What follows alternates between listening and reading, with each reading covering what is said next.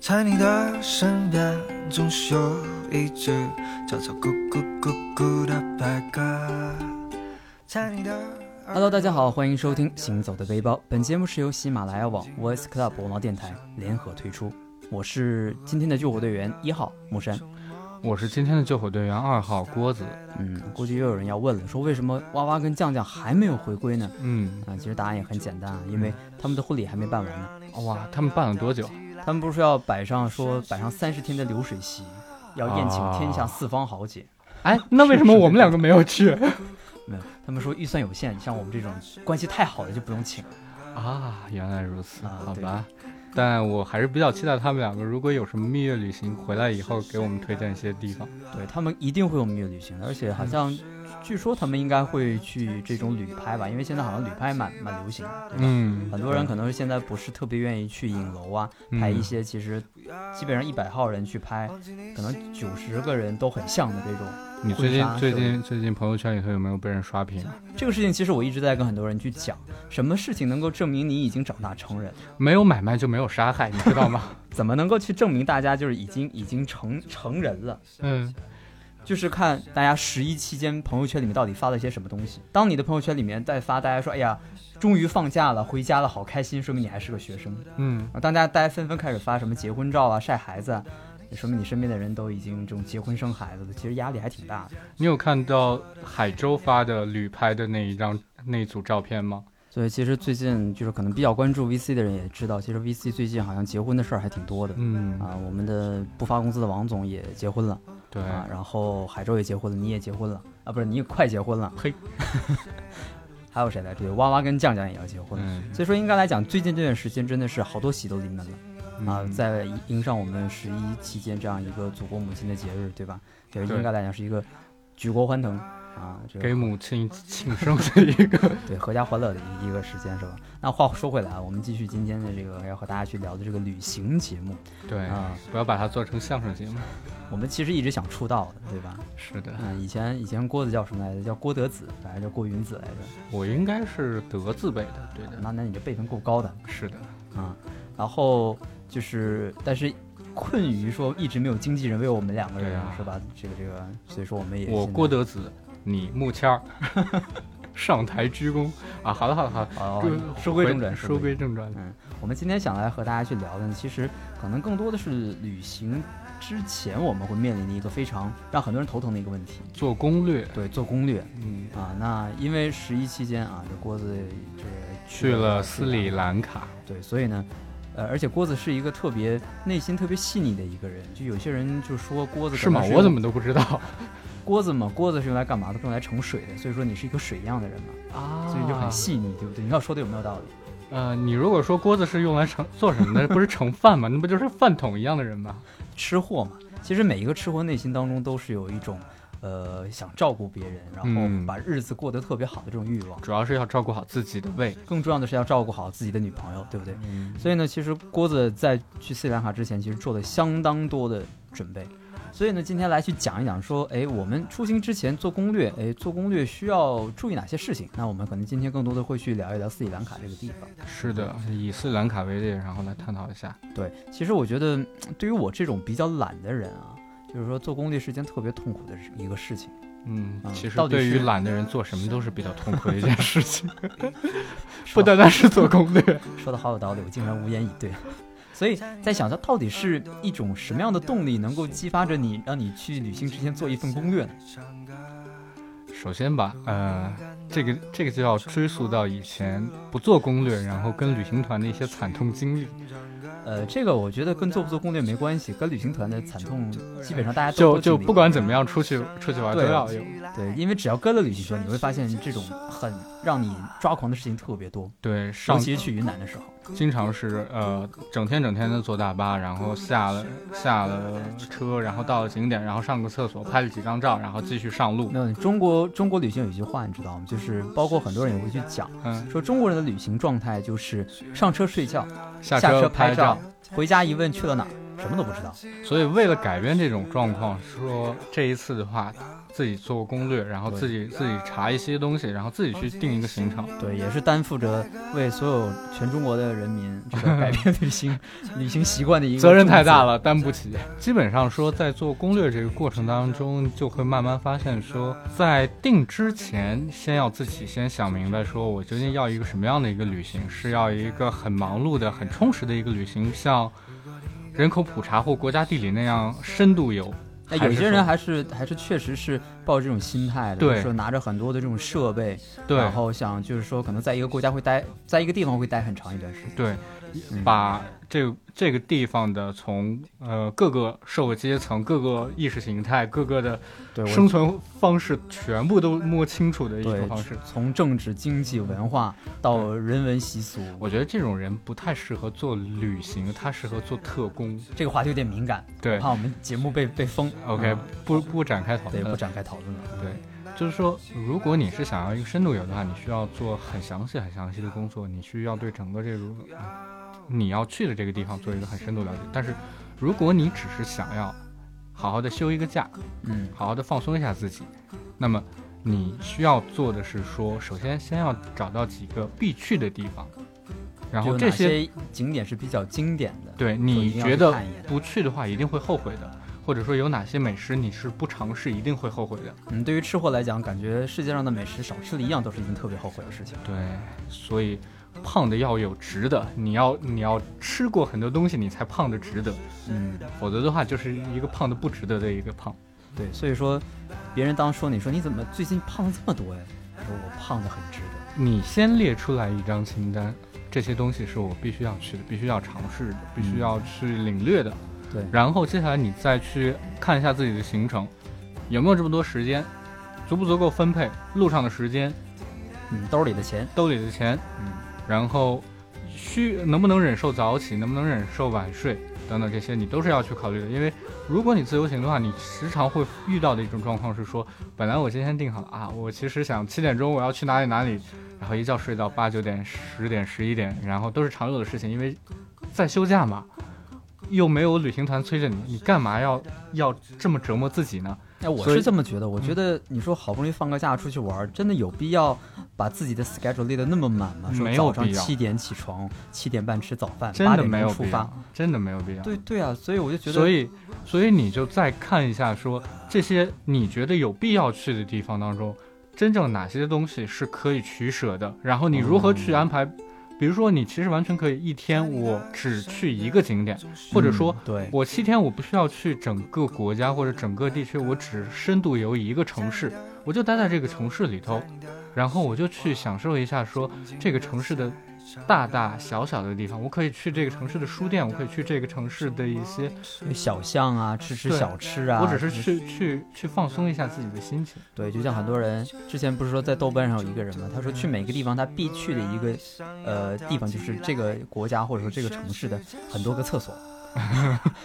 他就是要去考考察一下。他有就是拍说照吗这个啊、好像好像是有的，但他会都是拍在照的都是在厕所门 口自那己就跟还厕好所的一个合影， 那然后回来之后他会去讲说每个地方关于这种洗手间的文化上的不一样。嗯，所以我，我觉得是一件很有意思的一件事情。当然，不是说这个事情到底是好与坏，但我是觉得他可能说在这个过程当中找到一种属于自己的一个乐趣。没错没错，所以，其实我觉得郭子刚刚说的这个观点啊，对于很多女生来讲也特别的适用。嗯，就当大家都沉浸在买买买的过程当中，其实不妨给自己列一个清单，看嗯哪些东西是一定要买的，哪些东西可以不买，甚至说就是说往后面放一放我。晚些时候再买对对对，都可以。对，然后省着但让自己说一分钱都没有了， 是的，通常情况下你再看一遍以后，你会发现说我又少列了一些东西。又补上去了，是吗对的，难怪天猫生意这么好。是的，那现在我们假如说已经把一个清单列好了，比嗯如说我们要去斯里兰卡，你说斯里兰卡有哪些地方说你一定要去的？我如果来推荐的话，我觉得呃，别的地方你都可以不考虑，有一个有一条线路，火车线路是值得推荐的。呃，是呃，这条火车线路是从它的首都科伦坡到它的一个南部海边城市叫加勒，这是一条完全沿海的一条火车线。说起有一部电影叫做《千与千寻》，木山肯定知道，里头有一个有一个场景，你知道，我知道你为什么还要问我，我没有问你，我就是说有一部电影《木山》，你一定知道，你如果不知道，你就白做电影这个节目了。然后它叫《千与千寻》，然后结果我还没看 过，就尴尬了。 这就尴尬了，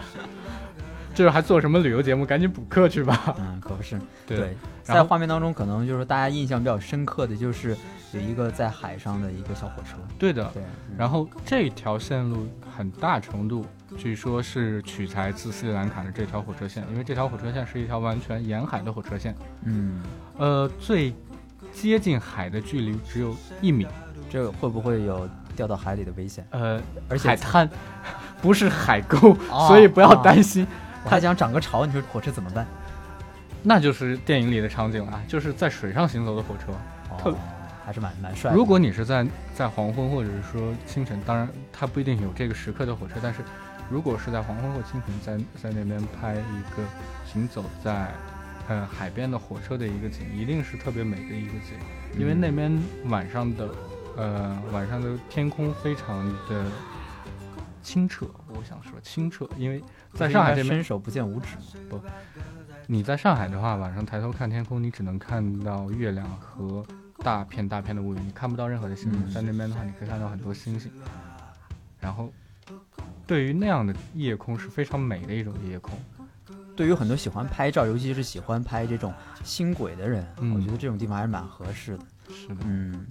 那其实我觉得这个场景，如果让大家去想象一下，啊嗯，就是伴随着无论是清晨还是黄昏这种呃这种落日的斜晖，或者是早晨的这种黎明的这种一种光芒，对吧？嗯然后你坐在火车上，翻着一本，比如说这个阿加莎的一一本什么侦探小说，哎，这个好像不太应景。呃，东方列 车谋杀案不太应景，太 不应景了呃。那那应该是看一下加西亚马尔克斯的一本书，对吧？然后看着这窗外的这种落日斜晖，然后偶尔再有几只海鸥飞过海面，是一种哇，真的是各种小文艺、小清新的感觉。嗯，对，那个我只是我不知道那边有没有海鸥，呃呃我这个存疑了。这条线路是比较推荐的一个线路。然后，如果你是想要去放松的话，建议你就是直接去奔加勒古堡，然后在那里可以待一个七天到五一周的一个时间，五五六天或七天一周的一个时间，然后在那边就享受沙滩美景，然后也是一个蛮不错的一个选择。当然，如果你想深度游的话，那你建议，那建议你可以以他们的中心城市康体作为一个根据地，然后发散去它周边的其他的地方。它的北边有狮子岩，然后是号称世界第八大奇地。嗯、南边呢，第一个先是可以去努瓦埃利耶，这是一个以茶园闻名的一个城市。因为斯里兰卡是一个以红茶闻名的一个国家，对然后的，它的茶园主要集中在努瓦埃利耶这个地方，你可以去茶园走走看看。然后再往南边呢，也是加勒古堡，刚刚我们提到的。嗯然后它再往西南的，呃，让我想想啊，这个方向啊，不对，应该是东南的这个方向。嗯东南这上个北方下向南左西右东，哎，对的，东南的这个方向是叫亚拉国家公园，那边是有一些野生动物。然后，如果你对野生动物非常感兴趣的话，建议你可以去亚拉国家公园那边，然后可有很多小动物可以供你拍。嗯，但是我觉得其实去的一趟大老远斯里兰卡去看一下野生动物，可能对于我这种不是特别喜欢动物的人来讲的话，可能就不是一个特别好的一个选择。 嗯，我觉得对于动物们来说，它也不是也不是一个特别好选择，动物们也不太喜欢。不太喜欢我去看是吧？对嗯的没有，，他他们其实也很好奇啊，说哎，最近好像又寄来一批人让我们来看了嘛，嗯，是的，就是在动物的一个视角。不过其实斯里兰卡的话，因为它可能更多的是一个旅旅行的一个国家，是的再加上呃相对来讲它的整个这个工业和经济不是那么的发达，所以它其实保持了很多原生态的一些东西。哎，是的，对，所以的话，可能动物来讲的话，在那边有一个更好的一个栖息地。是的同，时，呃，斯里兰卡又是一个偏佛教的一个国家，对所以的话，他可能对于杀生啊这种事情就就会做的少一点。嗯，对，所以可能我觉得，无论是从环境也好，还是动物保护也好，其实会给这些这种动物呃一个比较适宜生存的一个环境。是的。嗯，然后做攻略的第二点的话，就其实刚才木山也提到了，说斯里兰卡是一个佛教国家，就是做攻略第二点，你要去查一下这个国家的一些文化、语言、禁忌，对，不这要个这个蛮重要对的，不。要去很贸然的去那边，然后去做一些呃让当地人抵触的一些行为。对的，我觉得这个其实应该是对其他国家文化的一种尊重嘛。对，比就如嗯像就像之前有部电影，就是那个印度电影，也是阿里汉主演的，叫做《PK》。嗯它里面其实就会讲到说，其实呃你的很多行为对于一些宗教的，就是信仰宗教的人来说，都是一种就是一种呃禁忌、冒犯，对冒犯和禁忌。所以说，尤其像到这种无论是印度或者是呃斯里兰卡，它可能有自己本国的一些国教的这种地方的话，嗯其实还是最好能够了解一些当地的一些习俗，免得说到时候虽然说中国有句古话叫做“不知者无罪”，嗯但是真的说你做出了有冒犯别人的事情，哪怕你不知情，但其实也不是一件特别礼貌的事情。是的，是的，嗯，那所以说到这儿的话，呃，能不能跟大家说一下斯里兰卡哪些说可能呃不太适合大家去做的一些东西？首先，首先先先澄清一点，就是说斯里兰卡它的官方语言虽然不是英语，但是它是一个英语，呃第二，语言受教育程度很高的一个国家，因为嗯跟它中以国前一，样嘛，它以前是英国的一个殖民地，所以它的普遍英语发音都比较标准，跟印度不太一样。然后虽然偏印度，但是比印度好很多，所以语言沟通上面，如果是有英语沟通能力的，应该没有什么问题。嗯，那然其实后这个会为大家省去很多的事情。是的，然后其次，因为它是一个佛教国家，在你出入一些佛教场所的时候，不要穿露腿的衣服。男生呢穿一条长裤，女生也不要穿裙子，也穿一条裤子，然后免得说当地的僧人会觉得是一种冒犯。嗯，然后尤其去嗯、寺庙等等，不要去穿的太，尤其女生不要穿的过于暴露，然后穿的可能保守一点会比较合适。对，爱美的得体时一候点，爱美的时候其实很多不一定非要在寺庙里面秀，对吧？对的毕竟是人家的一种文化。是的，而且尤其在康体的话，它是有一个他们叫国家的一个圣寺，相当于一个中心叫做佛牙寺，里面供奉着是说有佛祖的舍利，应该是一个牙齿舍利。然后另外还有一点就是说，当地呢不要去摸人的头，他们觉得头是很神圣、很神圣的，所以尤其是你看到可爱的小孩子，你不要去摸小孩子的头，他们会觉得说这是一种呃冒冒犯、触犯。所以去斯里兰卡的朋友们，对于这些呃当地非常忌讳的一些行为的话，一定要保持足够的注意。对的，嗯，然后除了这一块呢，第三点，你如果要做攻略呢，你就要查清楚自己的预算，嗯，我觉得考这虑个对于很多人来讲非常的重要。对，考虑自己预算，主要分这么几块嘛，一个是机票，嗯，然后一个是住宿酒店住宿，嗯然后一个是吃喝旅行。呃，机票这一块基本上大家通过官方的那种航空公司的网站都查得到。去斯里兰卡的话，除非你是在像十一这样的黄金周去，一般的话机票都是相对来说很便宜的，呃，大概多少钱？可能会便宜大概百分之四十左右吧，因为像黄金周的时候，机票的费用大概在来回四千四百左右，嗯四千五左右。但我觉得也还好，就说对于其他一些这种嗯国家来讲的话，其实这个机票的费用也是还 OK 的。对，行程的话还蛮远的，七个七个半小时的一个飞机，单飞机程是吧单程，哇，哦那还七是个半蛮小久时。对的。嗯然后它是有直飞的，如果你不选择直飞，选择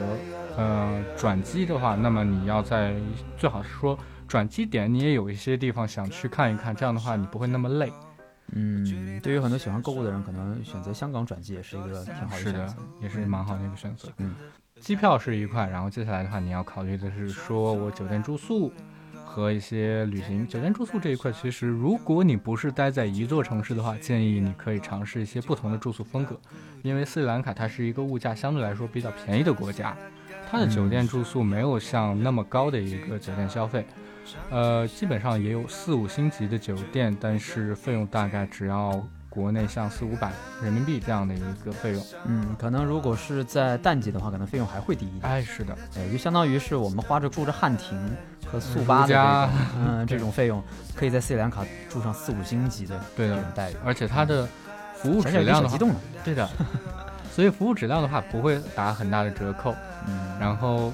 呃，酒店呢，你可以尝试，如果你不是在同一个城市的话，你可以尝试不同的风格，它里头有青旅，也有民宿，然后也有星级酒店，然后你都可以尝试一下。我比较推荐是说，在中心城市，你可以尝试一些民宿或者青旅，然后在海边城市，你可以完全享受一下酒店，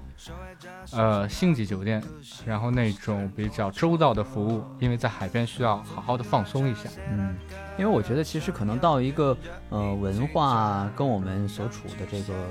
呃城市或者是国家不太一样的一个地嗯方，其实当地的一些民宿也是蛮有特色的，是的，可以在这样一个过程当中去了解当地的一些生活呀，嗯，然后再去看看哎人家家里的这种陈设，也是一件很有意思的事情。没如果说真的是每天待在星级酒店，其实你会发现全世界的星级酒店应该来讲是大一模同一小样异的，对对，对对，所以我觉得民宿应该也是一个不错的选择。是的。嗯，然后最后一个出行这一块呢，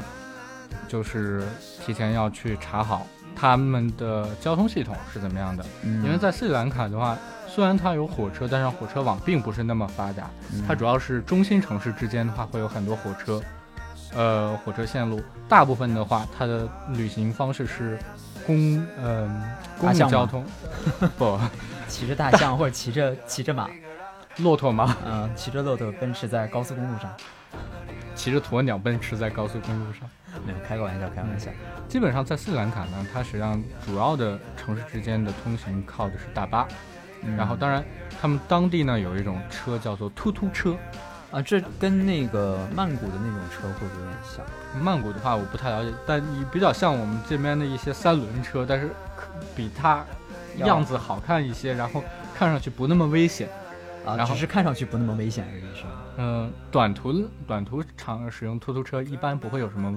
有什么风险，长途的话建议还是找那些正规的一些租车公司，嗯然后长途或者包车，或者说你坐大巴等等，对大巴都都相对来说价格都很便宜的，没有很贵的。但是如果你只是说短途的，你搭一个突突车也不错，突突车是可以讲价的，你可以跟他去，呃，谈价格，然他后们基本上你按一半去砍，没有什么问题他的。们接入优优优步了吗？啊，这个好像好像还没有，好吧，那我觉得如果是又是用这种突突车的话，嗯，也是一件挺有意思的事情，能的感受一下，是吧？是的可能在国内就被城管抓了，是吧？哎，对然的后，在国外还是合法经营的。是的，嗯，那除了这些之外的话，其实可能对于很多人最关心的一个问题，也是大家做攻略当中一定不会去忽略的一个问题，嗯那就是签证的事情。嗯，签证来说的话，对，签证是一个很重要的一个信息。有一些国家他们会要求很复杂的一些签证，或者说需要提交很多的证明。对，比如然说后现在去日本啊，或者是去美国，嗯，可能现在美国还相对来讲会嗯好一些，因为现在是十年的这种旅行签证是 OK 的。那像日本的话，可能如果说我们通过正常的渠道去办这种签证的话，一方面它手续比较繁复，另外一方面的话，可能说还需要大家提供大量的这种资金证明才是的嗯可以。所以说确实也没办法。那像斯里兰卡的话，会不会就简单一些？斯里兰卡的话，它其实是这样，就是它没有免免地免签或者是落地签，但是它是电子签。电子签相对来说很简单，你只需要去它的官网上面提一个申请，然后呃，基本上五到十分钟以后，它会就发一个邮件通知你说啊，很欢迎你来我们国家，这就可以了。这就可以了。然后你把那一页打印出来，然后带着它直接去哇，那入是境就可以那了。真的很方便。是的，那那这个过程当中有费用吗？呃，就是你签证的申请的话，大概是在三十五美金左右，哦，那也还可以，三十是五美元的话，呃，折算下来差差不多两百块钱左右的人。差不多。对对对，所以就是说两百块钱左右的一个签证费用，然后嗯差不多五到十分钟就可以搞定。对，如果你你要说斯里兰卡非要什么财力证明的话，也就是说你要有两百块钱，你就可以去斯里兰卡了。这 你这个证还明你挺有，两百块钱。嗯，证明我有两百块钱，我就可以去一趟斯里兰卡，也是件蛮开心的事情。是的，嗯，那这个签证的有效期大概是多久？呃，是一个月，也就是说，你从是获得许可之后一个月之内，你都是可以去的。然后如果过期的话，你需要再补办，所以你一定要去算好这个时间。如果你是计划明年四月份或者是明年几月份的时候去斯里兰卡，那么你不要现在去申请，因为你现在申请的话，你要去只有一个月，那么一个月之后它就又无效了。嗯，而且其实刚才通过郭子的介绍来讲的话，我们可以发现，去斯里兰卡的这个签证这个办理过程还是很很方便的，对而，且很高效的。对，速度对也于很整快个国家来说，我觉得可能是他们最高效的部门吧。所以我觉得大家在去完玩全的智过程能化当中办真的公是不需要太担心签证的问题，是的对吧？就像之前是谁跟我讲来着？他说他已经买好了去某某某国家的机票，结果发现签可问题证办不下来。是，可问题是签证还没有下来。就这就是一件挺尴尬的一件事是的情。嗯，那今天的节目当中呢，跟大家去聊了关于斯里兰卡的一些东西，也跟大家去介绍了说，在那个做攻略的过程当中，我们需要注意的点。其实我觉得还有一方面，今天我们可能讲了说，呃，签证的一些事情，然后讲了一些呃必须去的一些旅行城市，是以及说我们需要去注意的一些风土人情以及文化上的差异。但其实我们还有一个最重要的点没有去介绍，嗯也是很多人很关心的一个问题，那就是吃的问题。为什么没有介绍吃的问题呢？是因为在斯里兰卡，斯里兰卡是一个偏印度的国家，所以他们的特色就是咖喱，是不是喜欢吃咖喱的人会觉得？这是天堂。但问题在于说，如我果身边还没遇到过有特别喜欢吃咖喱的人。如果你呃可以忍受一日三餐都是咖喱的话，那其实是一个蛮不错的一个地方。当然，斯里兰卡它因为是一个南方啊、呃海边国家，他们那边的水果也非常好吃，然后也很甜，这个也是可以去尝试的。嗯呃，咖喱呢也是一个选择，然后另外海边呢有一些海鲜也是很便宜又很好吃的，然后这些是比较推荐的一些地方。但是另外，像这种长期旅行，我要特别提醒的一点就是说，大家切记切记要带好那种胃药，就是以防说养胃用的对药，当地水土不服或者饮食习惯差异对太大，然后会引发一些腹胃泻。部的急性疾病，对吧？对的嗯所以说出门在外啊，就是说，呃，身体还是要当心对啊、无论是说你坐小火车的时 候，对，还他们是小火吃咖车是喱可的以时扒候火车的，对，就说尽量危险的事情呢，我们还是呃少做吧，安就是全出行。对安全出行。毕竟出去玩嘛，大家还是为了开心，是对不对？所以呢，今天的节目当中和大家去聊了聊关于斯里兰卡的一些事情啊。那本期的节目当中呢也非常感谢郭子能够能够来陪陪我，是不是嗯，是的，我觉得你一个人也太寂寞了。我们两个人在一起的话，对你来说好一点。那本期的节目就是这些，我是木山，我是郭子，我们下期节目再见，拜拜。拜拜。